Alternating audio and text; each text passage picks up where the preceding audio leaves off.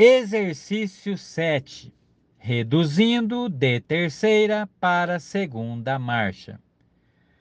Posicione o pé no freio e diminua gradualmente a velocidade o necessário. Pise fundo na embreagem e reduza para a segunda marcha.